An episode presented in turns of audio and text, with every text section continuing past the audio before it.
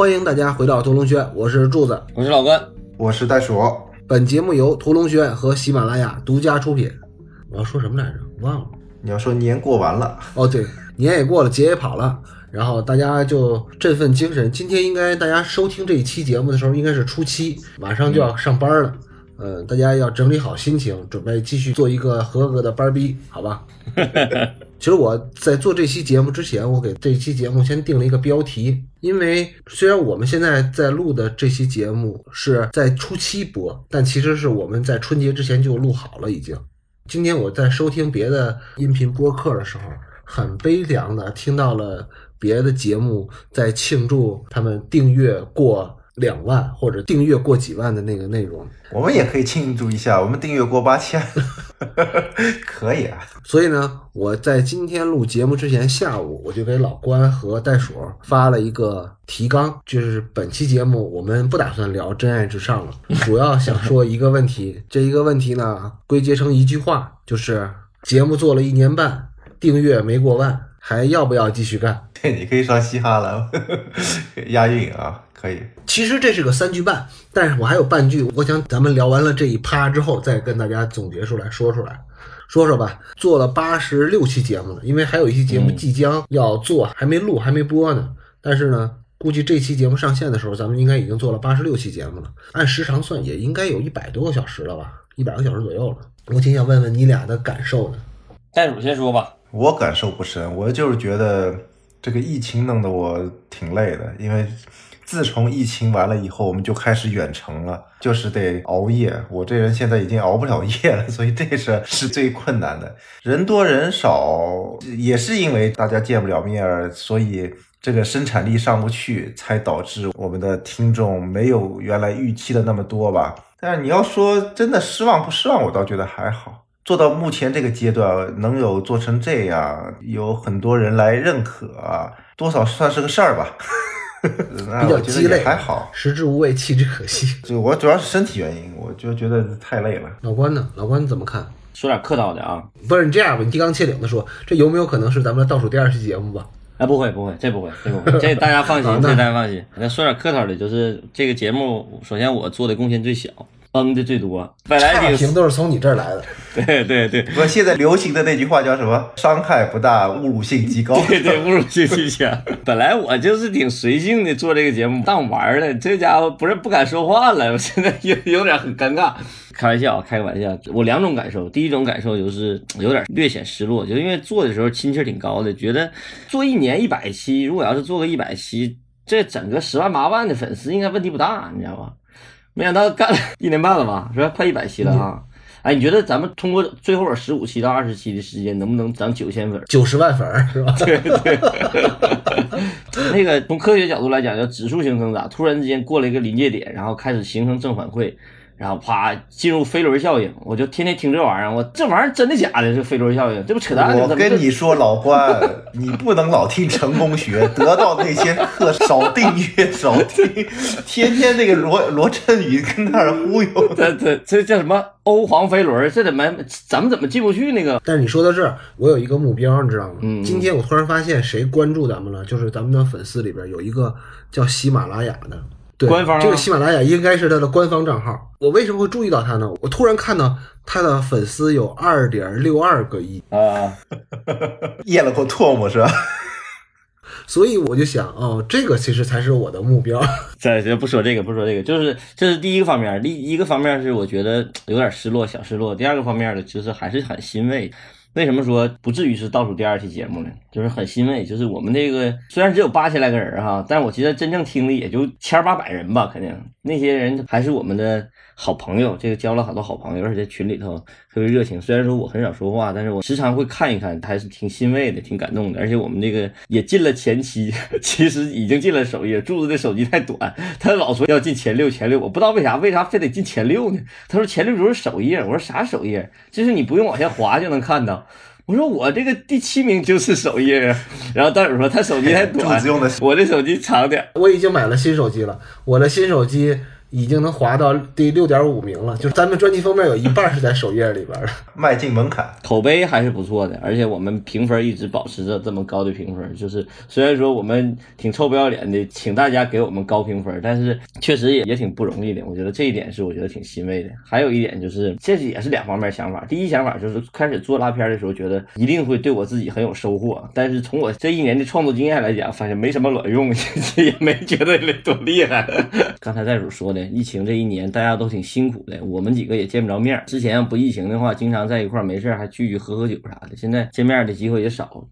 然后隔个一个月左右能在一块儿聊几宿、畅谈几宿，对我们个人的那个心情的排解还是有好处的。要不然憋着也难受，确实没有什么人唠嗑也不太好。借这个引子跟大伙儿唠唠嗑、聊聊天，抒发抒发情感，然后借着也自己小真一点，喝点小酒啥的，当吹牛了，当排解了，也是一件好事儿。所以说，我觉得不至于，不至于停。虽然说我现在越来越不努力了吧，我之前还写写拉片笔记，做的还挺工整。现在我看柱子一写就写好几万字儿，我都不好意思写了。写了以后我就比不过人家呀，人太努力了，你说这怎么办？虽然都是废话吧，没什么精华。柱子也还真好意思把拉片笔记往那个微博上发，我说真好意思，你说丢不丢人？柱子展望一下吧。然后我最后我再我也不知道我应该往下怎么发展，嗯。我是觉得希望把它做的更标准化一点。就是我原来曾经跟柱子或者说跟袋鼠我们在一块聊的时候，我曾经有一度想要把它做的短而精、短视频那种短一点的东西，然后增加一点开放度，增加一点那个传播度。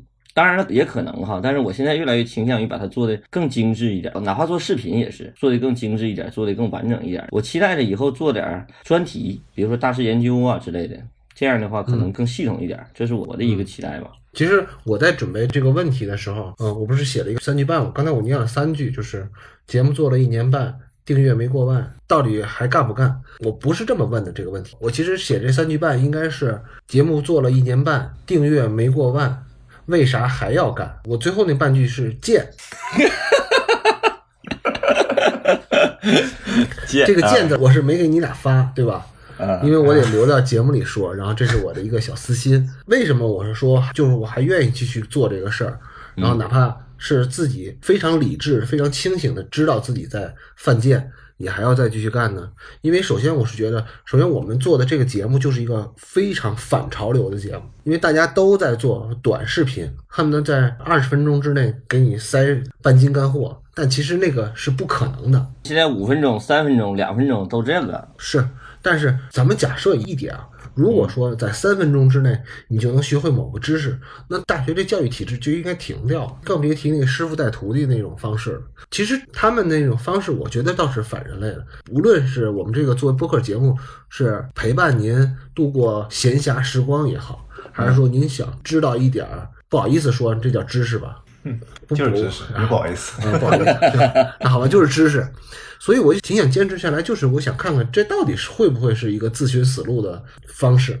如果是呢，那我也就试完就知道了。但是我现在还没有太死心，是因为我在看那个咱们的后台的时候，嗯，是能看到很多人，因为我发现有很多朋友是在咱们这个节目上花了很多时间的。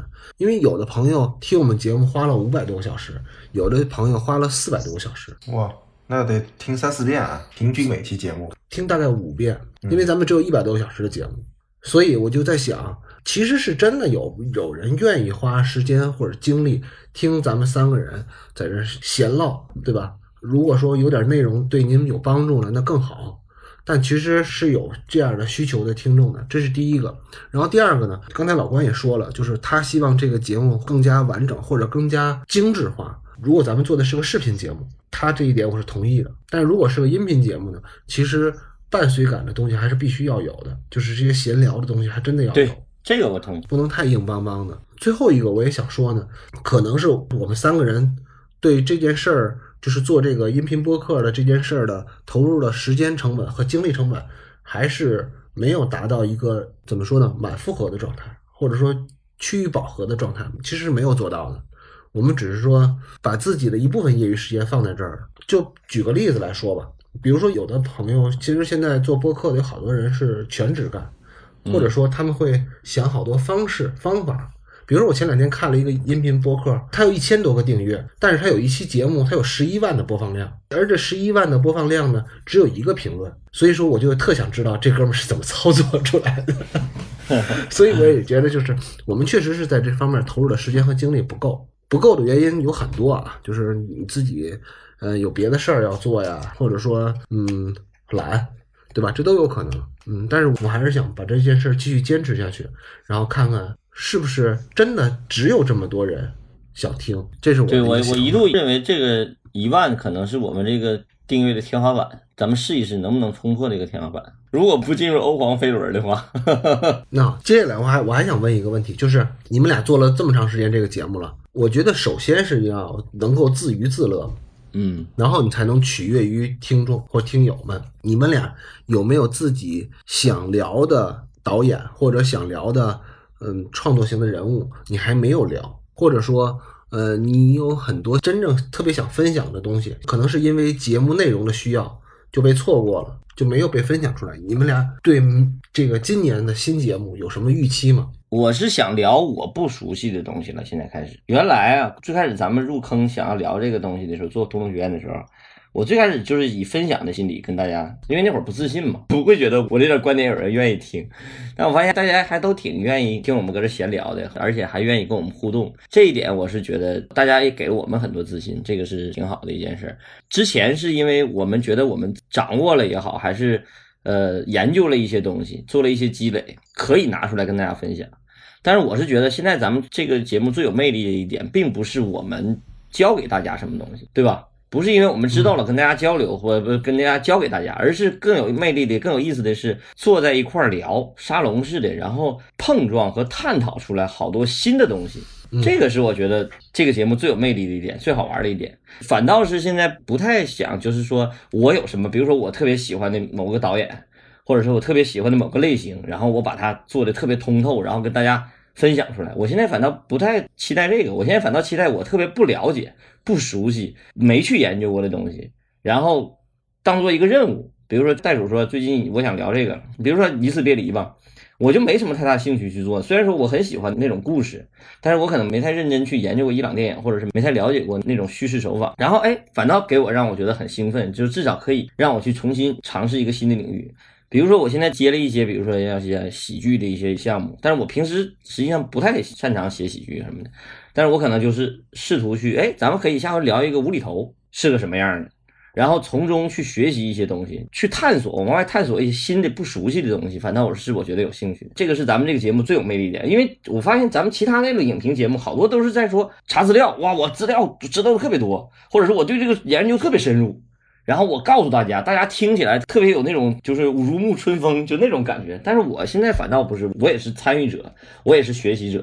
我希望跟大家在一块碰撞，然后希望我在学习的过程中得到这个得到的东西，要比我已经掌握了告诉给大家有意思多了。这个是我的感受，我的想法。嗯，就是你的娱乐的点是在于你的不断进步和学习，对吧？对对对对对，这个是让我很嗨的一点。但是其实，在做这个节目的时候，我觉得啊，最憋屈的是袋鼠，因为咱们在起心动念的时候要做这个节目的时候，我是打心眼里喜欢这些杀人放火的电影这类型题材的东西的，但是袋鼠其实是不是的，嗯袋鼠是比较喜欢相对来说比较温情的东西啊，比如说建党大业呀、建国大业呀。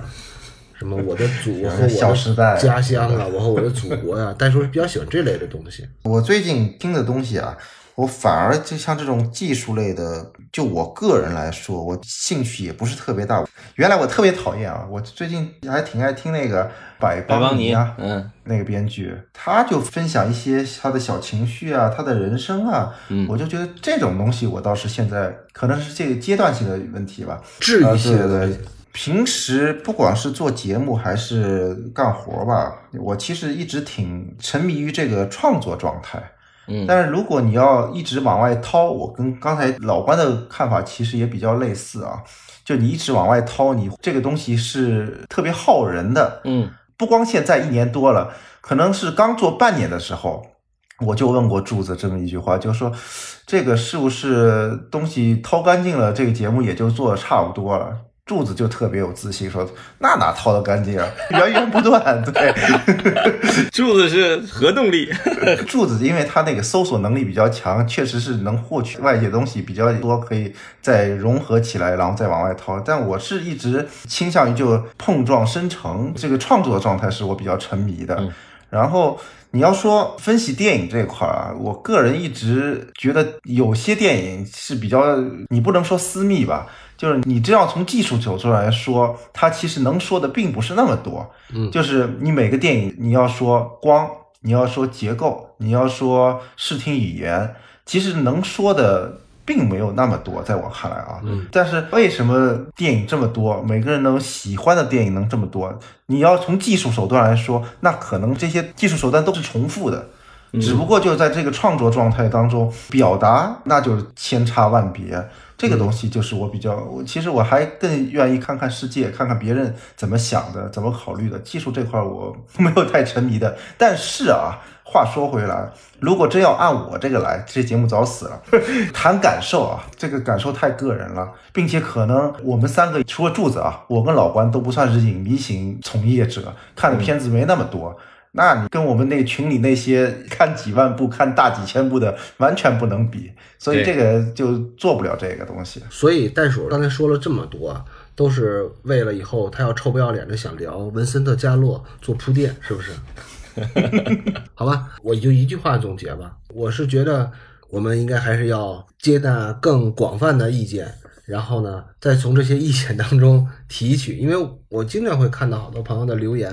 他们点一些自己非常喜欢的片子，想让我们聊一下，跟大家共享。其实说实话，有好多朋友点的片子是我自己都没看过的。对，所以说有的评论的时候说，我说不会，真不会，因为我们闹笑话、开玩笑呢，真不会，哥们儿，真不会，你那玩意儿我都没听过，我咋会呀？我说这个呢，不是说我不愿意接受新事物，我只是说我对我自己的喜好那个领域呢。我是就沉迷进去，但是涉猎并不广泛，而且我觉得我自己是属于我还是愿意精读一些东西，而不是泛读。比如我虽然也看了两三千部电影了，但是我觉得我会拿出来反复看的电影也不过就是那百十来部，不会说我把这两三千部然后都翻出来再看一遍，这个不太现实。你包括像美剧什么的，就是前两天我又自己偷偷看了一遍那个《兄弟连》。就当那个睡前阅读，我觉得也是非常好。但是这些东西呢，都是很难跟大家分享的。只不过就是就在今年吧，我们看看还有什么更能为大众所接受的东西，就别再走些泥坑了。比如说像《落水狗》的收听率就这么低，咱们以后就别再聊这种电影了，对吧？就躲着点。我就做个小预告吧，在我的心里，今年必须要聊的两个人，一个是北野武，一个是弗兰克·德拉邦特。我就先把牛逼先摆在这儿。至于能不能负责任，就到时候再说吧。北野武收听率也高不到哪儿去，而且德拉邦特，我一猜你就聊迷雾，你不聊肖申克也高不到哪儿去。对，那你要是大众一点，你还不如聊雷迪斯科特呢。聊老爷子没准还好聊雷德利斯科特，聊天国王朝更没人听。好吧，其实咱们说回正题吧，我们今天不是要跟大家就是闲聊，今天还是有正题的，就是要聊《真爱至上》。这部贺岁片儿，英国人贺的岁跟咱们贺的岁不一样嘛？他们贺的岁是十二月份的那个节，咱们贺的岁大概都是一月份到到二月份的这个春节。其实我在聊这个贺岁片之前啊，我还是就特别想查点资料，但是后来我发现也没什么太多可查的，就聊聊自己的感受就行了。贺岁片咱们国家的定义啊，或者在华语圈的定义，大概就是在春节档或者元旦档上映的电影，大概都是比较欢乐的、比较放松的，适合在。这个节日的气氛当中收看的，满足大家这种对合家欢啊、对和谐生活的这么一种心理需求的这么一个风格的电影，所以呢，喜剧片会偏多一点，爱情片啊也会相对来说多一点。主要强调的就是娱乐性，起码是你在这个新的一年，无论是阳历年还是阴历年来临的时候，你都让大家高高兴兴的进电影院，然后高高兴兴的走出来。有一个好心情，然后继续去上班，对吧？有钱没钱回家过年。所以，所以好的贺岁片啊，是对四个现代化建设特别有帮助的，是特别好的精神食粮。我就想问问你们俩印象比较深的贺岁片有什么？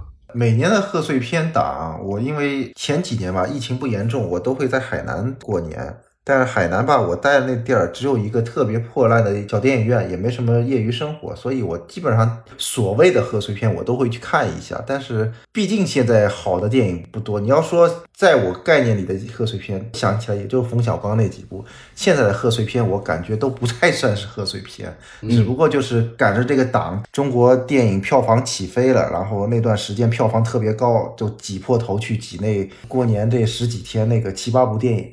你要是让我说那个现在你有印象的贺岁片，我还真想不太出来。老老关，你有印象吗？就是我对贺岁片有概念，是从冯小刚那会儿，就是比如说甲方乙方、没完没了，还有不见不散。因为甲方乙方当时有一个最印象深刻的一个结尾嘛。它本身那个结尾的故事就是讲春节，然后哥几个在一块喝酒，然后说：“哎呀，什么一九九七要来了。”反正那那会儿，一九九七年过去了，我很怀念。对我很怀念。哎，你看那个台词，你就感觉到那个词儿写的本身就是为了过年这件事儿来准备的那个电影，所以那个气氛感特别浓。就你看的时候，你会有特别强烈的那种代入感，然后让那个春节会有一种你为了这个档期来拍这个电影。所以说，你现在看这个贺岁片，除了《唐探》系列吧，因为它前后它会有一个拜年的这么一个场景，其他的好像都没有特别明显的是为了这个春节档而做，因为电影市场可能没有那会儿那么好了嘛。还有一个就是再往回倒，我反倒觉得港片的贺岁片确实是印象深刻。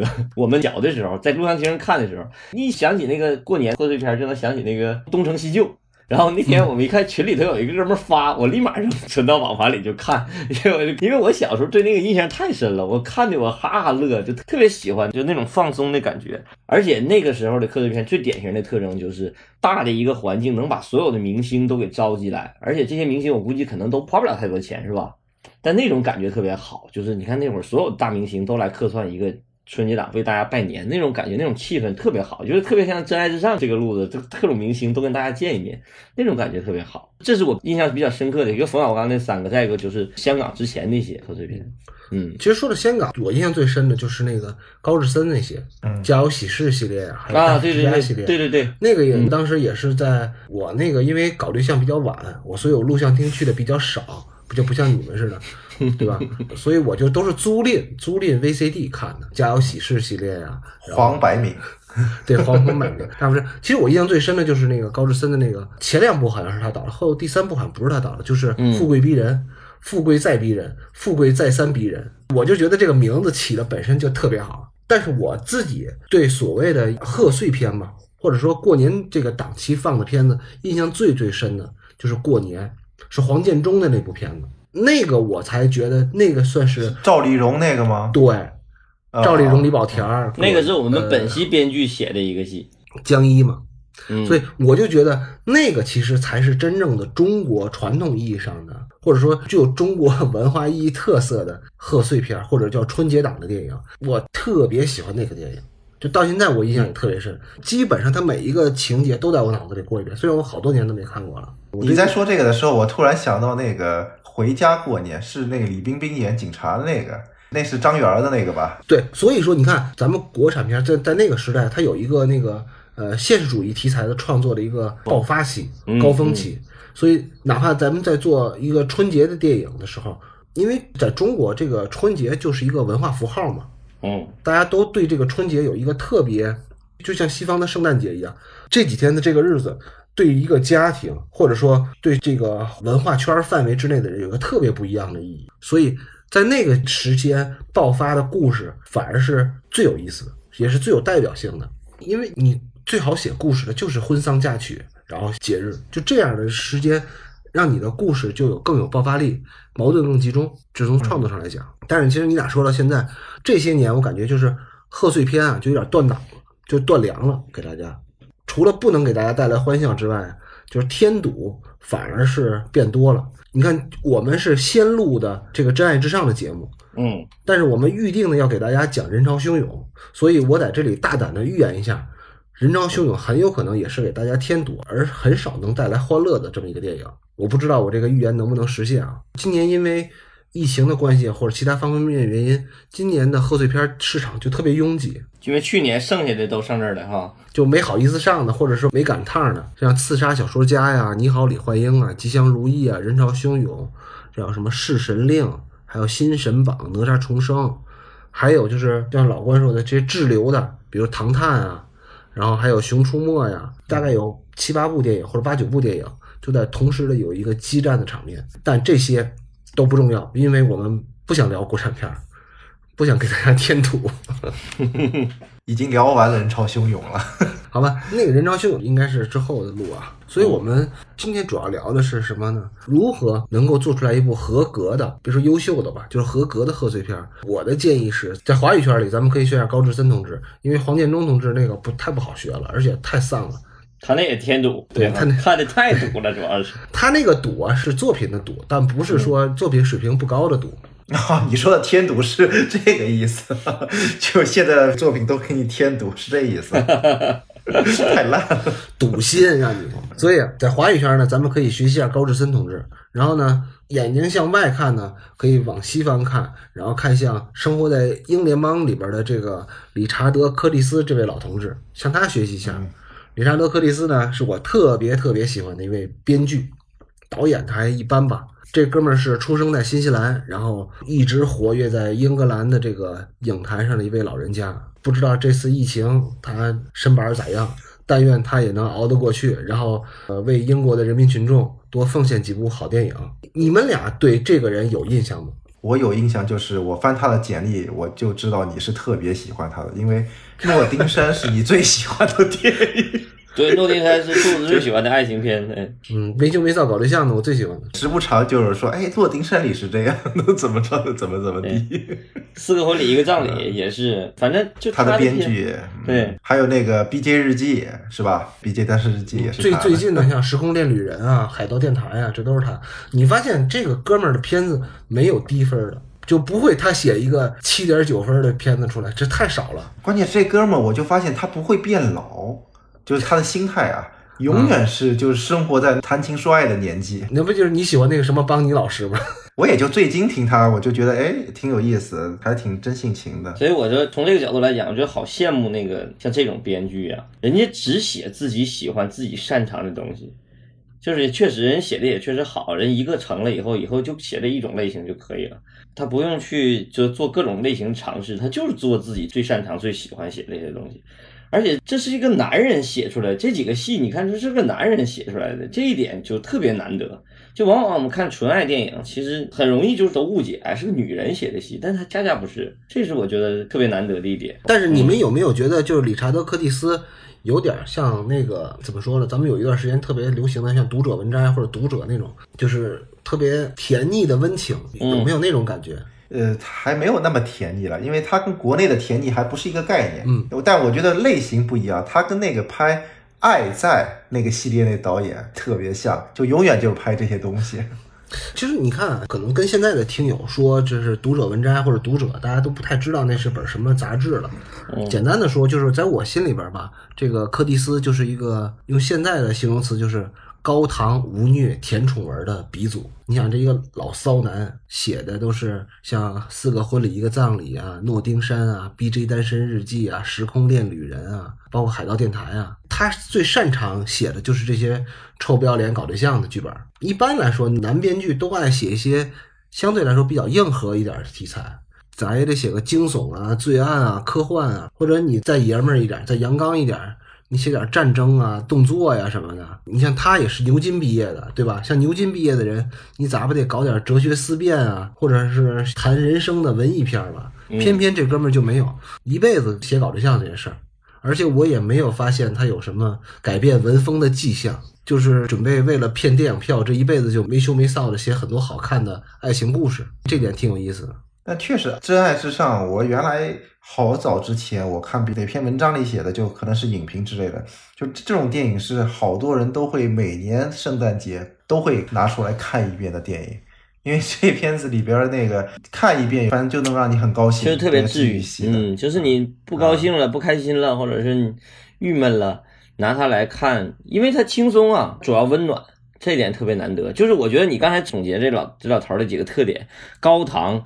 无虐甜宠文的鼻祖嘛，你说的，但是我觉得你说的最准的就是无虐，这一点是太难得了，真的，因为你要写一个爱情戏，或者是写一个呃情感戏，你高糖容易，你至少小女孩都愿意写那种特别甜的嘛，甜宠啊，这都有可能。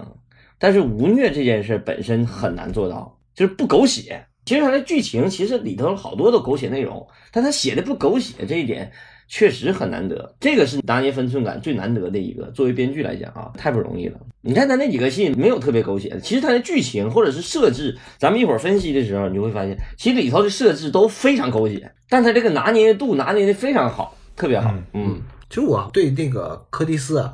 有一个就是相对来说比较系统的学习的过程。我是先看的他写的那些搞对象的戏，比如像诺丁山什么的。比如说我每次这情感不顺利了，我都拿诺丁山出来看看，然后看完之后就激励自己，然后走进一家书店，看看能不能碰上冰冰啊，各种李冰冰啊、范冰冰啊、王冰冰什么的，看看能不能遇见他们，他们是不是喜欢我这个款的，然后把我带走。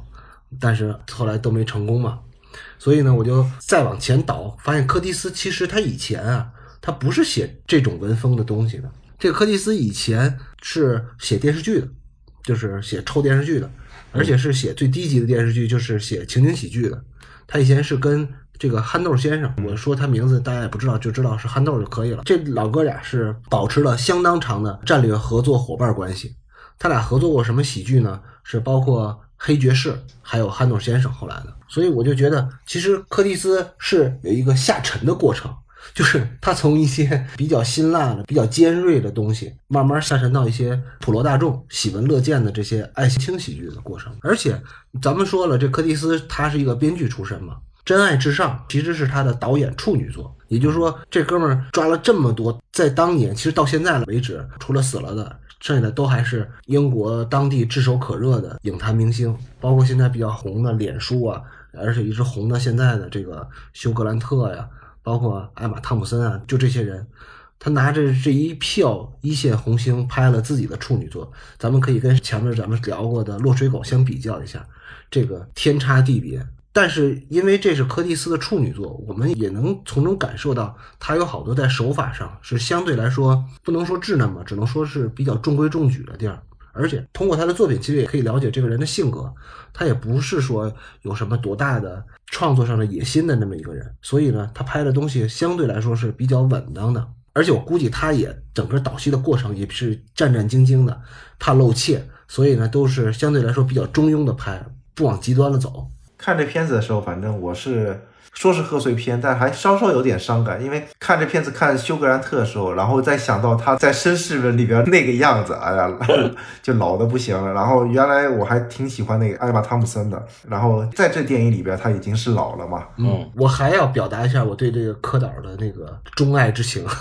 我觉得你们都还没有围绕着他夸我，为什么会喜欢这个人呢？就是这个编剧呢？因为电影里子弹少了，我都不喜欢，对吧？没有杀人放火，我根本就看不进去这电影。但是我就特别喜欢这哥们儿的特别细腻的地方，包括咱们这个片子会讲到很多他的细腻的幽默的地方，就是那些特别聪慧可人的地方。而且我能从他的电影里边能够感受到就英式的风味，其实这个是很难的。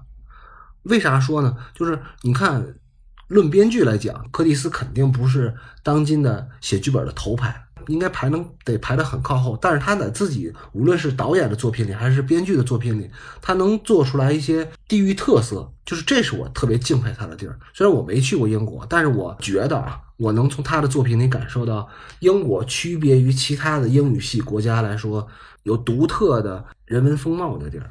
对他这几个片子都有这个特点，比如像侯孝贤嘛，我觉得我看不懂侯孝贤啊，我觉得我没看懂好像，但是我能感受到侯孝贤的这个趣味，而且我能感受到他这个独特的文化气质，而且是在我去过了台湾之后，我发现我原来在。侯孝贤的电影当中体会的侯孝贤那种台湾气息，是跟我到了实地之后感受到的非常相似的。也就是说，侯孝贤即台湾，给人一种这么感觉。但是你比如说，哪怕我读了像白先勇的书啊，或者说读了像张大春的书，觉得他们写的台湾就跟侯孝贤镜头里的台湾有区别。无论是白先勇啊，还是张大春啊，他们就更人文气息一点。嗯，更注重于精神层面上。你从那个台湾的市井当中是很难体会到这些东西的，除非你是生活在一个呃自己的圈层当中的人，否则你很难见到那些。那朱天文和那个吴念真那种气质就更接近于台湾那种。吴念真嘛，朱天心更落地一点，嗯朱天文还差一点。朱天文也写了很多侯孝贤的片子。明白，你要这么一说的话，确实你这个气息，这文化气息扑面而来。我特别理解柱子刚才说这个意思，因为柱子一直在某一个方面特别纠结，就是他一直在纠结。比如我们这几个人嘛，都特别喜欢美剧嘛，就受那个影响比较重嘛。但是我们在自己创作的时候，一直面临一个困境，就是我们做出来的东西，哎。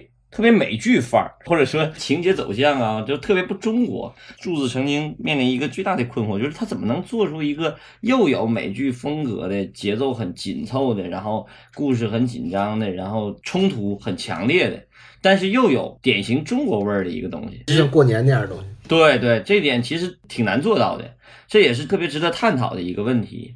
我们现在看到很多导演，也有很成熟、很成功的导演在中国，哎，做的都不错。但是你会发现，他身上明显的气息是受好莱坞影响，或者是受那个美剧影响，就是明显感觉学徒感特别强，而且学的越像，你会觉得哇，这个感觉就会越强烈，离中国文化越远。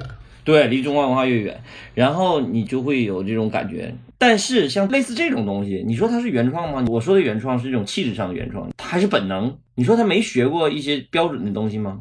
他肯定也有过，但是他能保持住自己这种气质和风格，这一点特别难得。我记得我听过王晶说一句话，就是原创派那个窦文涛在问那个王晶，他说你觉得王家卫和贾樟柯哪个好？然后王晶也不避讳，他就说我就觉得那个王家卫好。他说为什么？为什么贾樟柯不好？他俩比较谁高低？然后王晶说了一句话：贾樟柯技术不行，就他所谓的技术是纯电影技术来讲，虽然说他气质非常好，非常中国，但是技术还不达标或者不到那种程度，你知道吧？所以说我说的意思就是，你能不能技术又达到很高的程度？然后你还能保持着这种中国味儿的气质，这个其实非常难。为什么柱子特别喜欢张猛的那个钢的琴？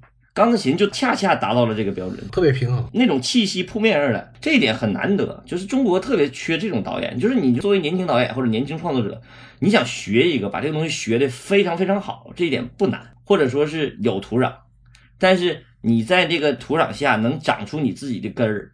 发出自己的芽，这一点特别难得啊！前面聊的有点太散了，咱们再说回这个电影吧。我觉得还是得跟大家大概的介绍一下这个片子，因为毕竟可能有的人是直接收听音频的嘛，他在很长时间之前看过这个电影。《战业之上》是上映于二零零三年的爱情喜剧片，由理查德·柯蒂斯执导。呃，也是他自己的编剧，休·格兰特、艾伦·克里曼。其实这个艾伦·克里曼可能叫名字，有的人不知道，其实就是《哈利波特》里边那斯内普教授。当然，这个老同志也已经故去了。还有比尔·奈伊、连姆·尼森、脸书就是科林·费斯，还有艾玛·汤姆森、安德鲁·林肯。安德鲁·林肯就是后来《行尸走肉》里边那个瑞克，对吧？还有凯拉·奈特利、劳拉·林尼。劳拉·林尼就是我跟袋鼠都特别喜欢的《黑钱圣地》里演老婆那个女的。嗯，当然了，这里边还有憨豆先生等等这一众大腕们联袂出演的一部爱情轻喜剧电影。呃，影片于二零零三年九月七日，首先是在多伦多电影节率先上映的。我先说一下这个影片大概的是一个什么故事吧。其实这部电影是由十个小故事组成的一个拼盘电影。大家在影片当中能看到的，其实只有九个故事，因为最后导演把一条故事线给删掉了。这一会儿咱们会说到啊，第一个故事呢，大概就是讲一个被时代抛弃的老流行歌手和他的经纪人试图在圣诞节再发一张单曲，然后再东山再起的故事。第二个故事呢，是讲的英国首相跟他的私人生活助理搞对象的一个故事。第三个故事呢，是讲的一个画廊小老板暗恋他的好兄弟的媳妇儿的故事。第四个故事呢，讲的是一个公司老板想要出轨自己的女秘书，但是有贼心没贼胆，最后回归家庭的一个故事。第五个故事是一个后爹帮着他的继子搞定一个小姑娘的故事。然后第六个故事呢，是讲的一对剧组的裸替，他们俩之间搞对象的故事。第七个呢，是讲了一个被戴了绿帽子的作家跟他的葡萄牙女保姆搞对象的故事。第八个故事呢，是讲了一个公司女职员在帅哥和自己的呃有精神问题的弟弟之间，最终选择了家庭责任的一个故事。第九个故事呢，是讲了一个英国小伙子完成了自己的美国梦，过上了三妻四妾，然后没羞没臊生活的故事。第十个故事是在这个成片当中被删掉的一个故事，但是大家能够在 B 站搜到这个《真爱至上》的制作特辑，呃，在里面其实是可以能看到的。这个故事就是，呃，那个想跟自己女秘书搞外遇的那个男老板的儿子的女校长和他的罹患癌症的同性爱人之间的一个故事。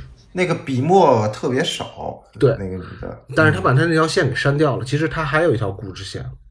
我还看过一个特辑，说他还有一个非洲的爱情故事什么的，他删了好几条线。那个短，这个电影还有一条非洲线，大家议论自己的老公的那么一个事儿，那条线也彻底删掉了。嗯，那个不算一个线了，那个算是一个结尾还是什么东西？对，，就像一个结尾彩蛋似的那么一个东西。嗯，而且他是真的到了非洲去拍了，所以他我估计也就是柯蒂斯老头儿就找个借口就想去非洲玩一趟。好像他也删了好多，包括那个憨豆先生，他本来天使这条线也删了好多。他是更改了他的身份了。其实聊这个电影呢，我想就是咱们先跟大家笼统的聊一下这个电影，然后呢，我们仨会每个人有一个侧重点，比如说我会对那个画廊小老板和他的铁哥们儿的媳妇儿搞对象那条线，我会着重说那个故事。然后呢，老郭他想着重说说这个整个电影的这个结构。所以呢，咱们先是一步一步来。我想提第一个问题，除了那个女校长那条故事线被删掉了之外，剩下的这九个故事里，你们俩最不喜欢哪个故事？我其实不喜欢的还挺多的，因为聊这个电影的时候，《真爱至上》为啥要聊这个电影？因为之前我们群里不是有人在说嘛，让我们聊一下那个短片创作。短片儿，对什么样的短片儿适合改成长片儿？短片儿应该拍什么？然后呢，柱子就开始耍鸡贼了，说《真爱至上》是十个短片儿啊，我们聊这个吧。我本来想的是要聊那个阿根廷那个蛮荒故事，后来我觉得那个实在不适合过年的时候聊，因为第一下就撞飞机了。嗯，然后这里边我觉得好多故事都挺无聊的，但是他这个导演他在里边那个分寸把握就很合适，因为有些故事一旦展开那就更无聊了。比方说，就比方说我那个呃英国首相跟女助理，那就是一个灰姑娘的一个故事，特别的无聊。除了就看休格兰特之外，基本上就看甜腻嘛。我就特别不同意你这种观点。为啥我会看诺丁山看得津津有味？十几年如一日的热爱诺丁山，不一样，不一样。诺丁山是一个落魄的男性，你可以代入，但这个呢是英国首相，你没法代入到那个女助理。虽然那个女助理又胖，呃，说丑也不算丑吧，你可以代入，但是这个还有那个，我觉得柱子挺喜欢那个画廊老板暗恋自己好兄弟的媳妇儿故事，在我看来也很 boring，因为这个我没有办法带入。但是你的这种感受其实是很多人都不能感同身受的。你比如说，我就知道咱们的一个同学几十年如一日的暗恋着老关的媳妇儿，对，那你得让辛总来听我们这期节目。对，因为这玩意儿，我就觉得它成不了一个正经故事。不，我反而那那个这个不是故事，这个对于某些人来说是人生。那不叫暗恋，那叫明恋。对，直接就对着老关说：“我喜欢你媳妇儿。对对，人找对象照着我媳妇儿找，是这么说的。”然后还有一个就是那个戴绿帽的脸书跟那个葡萄牙女保姆那个故事，也特别的无聊。我在想，如果要深展开，就这个素材摆到我面前，如果展开的话，那有可能跟那个同义词那电影往那方向走了，那就不适合用在《真爱之上》了。对，主要这几个故事他都不喜欢。人民群众喜闻乐见的就是袋鼠最不待见的。我觉得都不太喜欢。老关，你最不喜欢哪个？我最不喜欢就是女职员那个和设计师那个故事，因为为什么我不喜欢？很简单，我是从一个普通的观众的受众的角度来讲，我觉得那个结尾特别不好，就没有做到合家欢。那帅哥多好啊，他俩在一块儿不行吗？怎么就不能兼容呢？这点是我觉得特别遗憾的，是我觉得遗憾啊。那帅哥的身材是真好。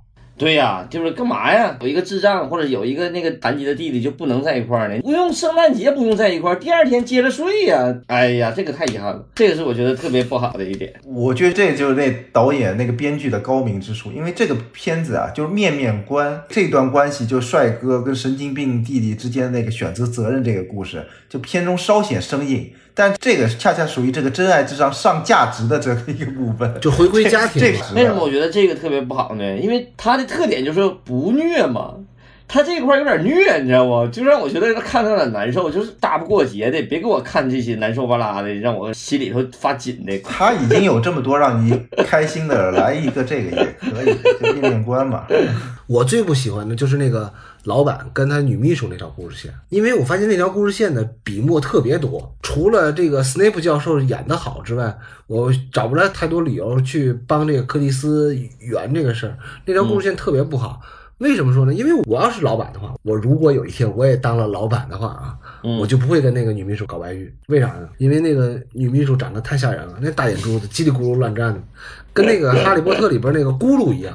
就你有没有想过，就是你跟咕噜睡觉，然后你半夜起来上厕所，然后你瞅了一眼，然后他恰好醒了，一睁大眼珠子，我天，他那眼珠子比嘴都大，你多吓人！就是你说就不爱大眼珠子，所以这么喜欢我。身材，当然，这是我以上都都是开玩笑的。我为什么不喜欢这个故事？是因为我觉得这条线太刻意的为了这个合家欢了，不得不让这个老板心不甘情不愿的回家跟那个艾玛汤姆森睡觉。因为我是确实是没有看出来这个老板就斯内普教授为了回归家庭的理由是什么。就从他这个人物的介绍来讲，我前后左右都看了一遍，我就觉得。这哥们儿就不像是一个热爱家庭生活的人，这个人物在塑造上就是有点问题。最后他的回归家庭呢，只是良心发现，或者说是怂了。对，主要是家有悍妻，所以他的这个幡然醒悟，这个幡然这一下就不够，你不能写一个小孬孬，最后怂了，然后回家了，这个不对。其实我在分析这几个故事的时候，我是觉得这个这是第四个出现的故事啊。第四个故事在我这个漫画笔记上写的是家庭主妇的婚姻危机。其实他这个视角是这个主妇的视角，但是那撇儿，尤其是那个老头儿太抢戏了，把这给抢走了，以为是一个搞外遇的故事。实际上重点在这个媳妇儿的反应。你如果从媳妇儿的角度来讲，这个故事是完整的。对，你要这么说，我就觉得他更不对了。为什么呢？嗯，因为我试着给柯蒂斯老师指点一下啊。以下是我的观点啊，就是首先咱们分析一下这个事儿啊，咱们想，首先是世界上没有这么多幡然醒悟的男人。我们看到太多的悲欢离合都是执拗的，对吧？就你渴望一个男人，无论是男人还是女人吧，你让他自己幡然醒悟，这太难了。你要不就是无论是老婆的浩然正气，还是老公的浩然正气，震慑了他，把他的邪念打消掉了。或者说呢，这个小三儿太麻烦了，太费钱，对吧？你只有这些理由才能让他们望而却步。但是你碰到这么一个无私的小三儿，你没有理由拒绝他呀，对不对？他找你要保时捷了吗？没有啊，对吧？而且那边儿呃，老婆也就是每天带孩子做饭，勤勤恳恳的。我觉得你也没看出来这个老婆出了什么高招，然后把他给拽回来啊。所以我就觉得这个戏啊。本身写起来就是招数太少，我觉得他肯定是他知道这些招数，但他没那么写而已。但是我试着给柯蒂斯老师呢修正一下这个故事。咱们想啊，如果说咱们把这个故事这个戏反过来写，就能好很多。比如你现在看这个故事，就是典型的有点歧视女性，就凭啥都是老公在外边挣钱，然后可以跟女秘书搞破鞋，凭啥？这就是歧视。要我就会改成这个艾玛汤普森是个女老板，找一个风姿绰约的男秘书，对吧？俩人在单位里边搞暧昧，然后斯内普教授是个失业的中年男人，而且他哥还是英国首相，或者说他是英国首相的哥，这也行，反正这个双胞胎，哎，对对，还双胞胎，跟他哥长得一模一样，然后一事无成，魔法学校关门了，失业了，天天在家带孩子做饭买菜，然后这个时候呢，他老婆的公司出现危机了。这个小帅哥离职了，去了另外一家公司，而且呢，那个公司呢又是一家女老板。然后这时候，艾玛汤姆森作为成功女性，事业失落了，然后觉得，哎，还是家庭稳当可靠。我这个老公虽然这个魔法没啥用，对吧？但是呢，我回归家庭之后，我觉得做饭不错，对吧？而且呢，睡觉的时候用着也比较顺手，拆拆洗洗，缝缝补补的，还能接着用。对吧？小帅哥就不行了，小帅哥就是已经属于别的女老板了。除了每天找他要钱、要手表或者换个 iPhone 十二，就没别的事儿。所以呢，这个故事你再听起来就特别适合圣诞节了，而且还不歧视女性。老关，你有没有觉得柱子在带入自己？我刚才刚想跟你说，我说袋鼠，你有没有觉得这故事是他自己的事儿？对呀、柱子要能带入自己的，他就觉得都是好的；他自己带入不进去的都不行。哎，你这个词儿怎么跟我的词儿一模一样的？我刚才看，我说紧接着我要说这句话的时候，袋鼠，你有没有觉得他在说他自己？不就完全柱子身上发生的事儿吗？而且这个特别精彩，就我觉得你这个改的真好，确实是比 比克里斯老。师的也好，是不是？对对对，好，而且而且玩笑归玩笑，这 确实是柱子的事儿啊，这个不是玩笑。我就说，就是这个，我要把这段剪掉。别别别，这段袋鼠来剪啊，这段一定不能剪掉，太精彩了，而且一定要让你媳妇儿听一下。哎，咱们时间差不多了啊，然后这期节目就到这儿吧，好吧？你要做几期这个？两期吧，好吧，这这期节目就差不多了。不是这期真结束吧？再再聊会儿吧，聊柱子可以。好吧，你接着说，接着说。不是，下一期我要准备聊一下这个结构和这个共性，这几个故事的共性。但是确实，这个故事有一个柱子刚才说到一个点儿上，说到问题的关键在于，其他的故事都是按照反差来写。这个故事的问题点就是常规，就是你看任何一个关系都是反差，哪怕不是关系反差，他也会做预期反差，就是你期待感和你的结果有反差。其实这个故事就是没有反差，这是问题的最大的关键，就是都是顺其自然。哎，一个特别有魅力的男老板，一个特别骚气的一个女秘书，一个特别任劳任怨的主妇，一个乖巧的孩子，就是这些关系都特别正常。然后发生了一件特别正常的事儿，看起来就有点儿别扭，或者是有点儿顺撇对，有点顺撇，有点不那么精彩。这个是确实是问题的关键。其他的故事都不是啊，其他的故事都有反差，恰恰是这个故事没有反差，造成了这种感觉，这种气质。除了这几个演员，这几个演员演的是真好，包括那个柱子刚才说那个大眼睛那咕噜也演的真好，那个小妖娆，那个小妹，那个小劲儿，那个演的也好，嗯而且那个老头儿演的是太有魅力了，我看着就是长得也不帅，除了说话声好听以外。就那个小眼神儿，把那个一个老板想要干还不敢干那个劲儿演的真好。但是确实从剧作上来讲，看起来有点常规，有点可惜。但是如果要是咱们玩笑归玩笑，但是按照柱子这个改法的话，就反差形成了。我们现在是屠龙啊，肯定做出来不一定有好，但是我们是纯屠龙，这我想象的一下可能会有意思，可能会比这个有意思，更好玩，也会出效果，而且喜剧感啊，包括那个表演上来讲，也会能挺有意思，也会挺好玩的。这期节目我们是要做两期，然后呢，我最后想说的就是做这个节目的时候，柱子推荐看 B 站上那个制作花絮。嗯这个电影其实它剪掉了好多，它原片儿最初版是三个小时四十分钟还是三个，嗯反正还挺长的。嗯，这里边其实它剪掉那些部分是我特别喜欢的，这不它剪真的，它剪掉的那些部分，包括那个小孩儿跟那个他的那个继父他们之间的故事。包括校长跟他的那个同性恋女得癌症那个，大家看完以后，我们下周再聊。嗯，好吧，到了下一周啊，咱们就可以聊一下。你看我选的就是那个男主角爱上了自己好哥们儿的媳妇儿的故事。那个老关呢，就是非常有代入感的，想聊一个被戴绿帽子的男作家喜欢上自己的葡萄牙保姆的故事。袋鼠最极端，选了一个死媳妇儿的故事，这个贼心的昭然若揭。好吧，咱们就在下个礼拜再听听袋鼠的贼心啊，好吧。好，拜拜，太操蛋了。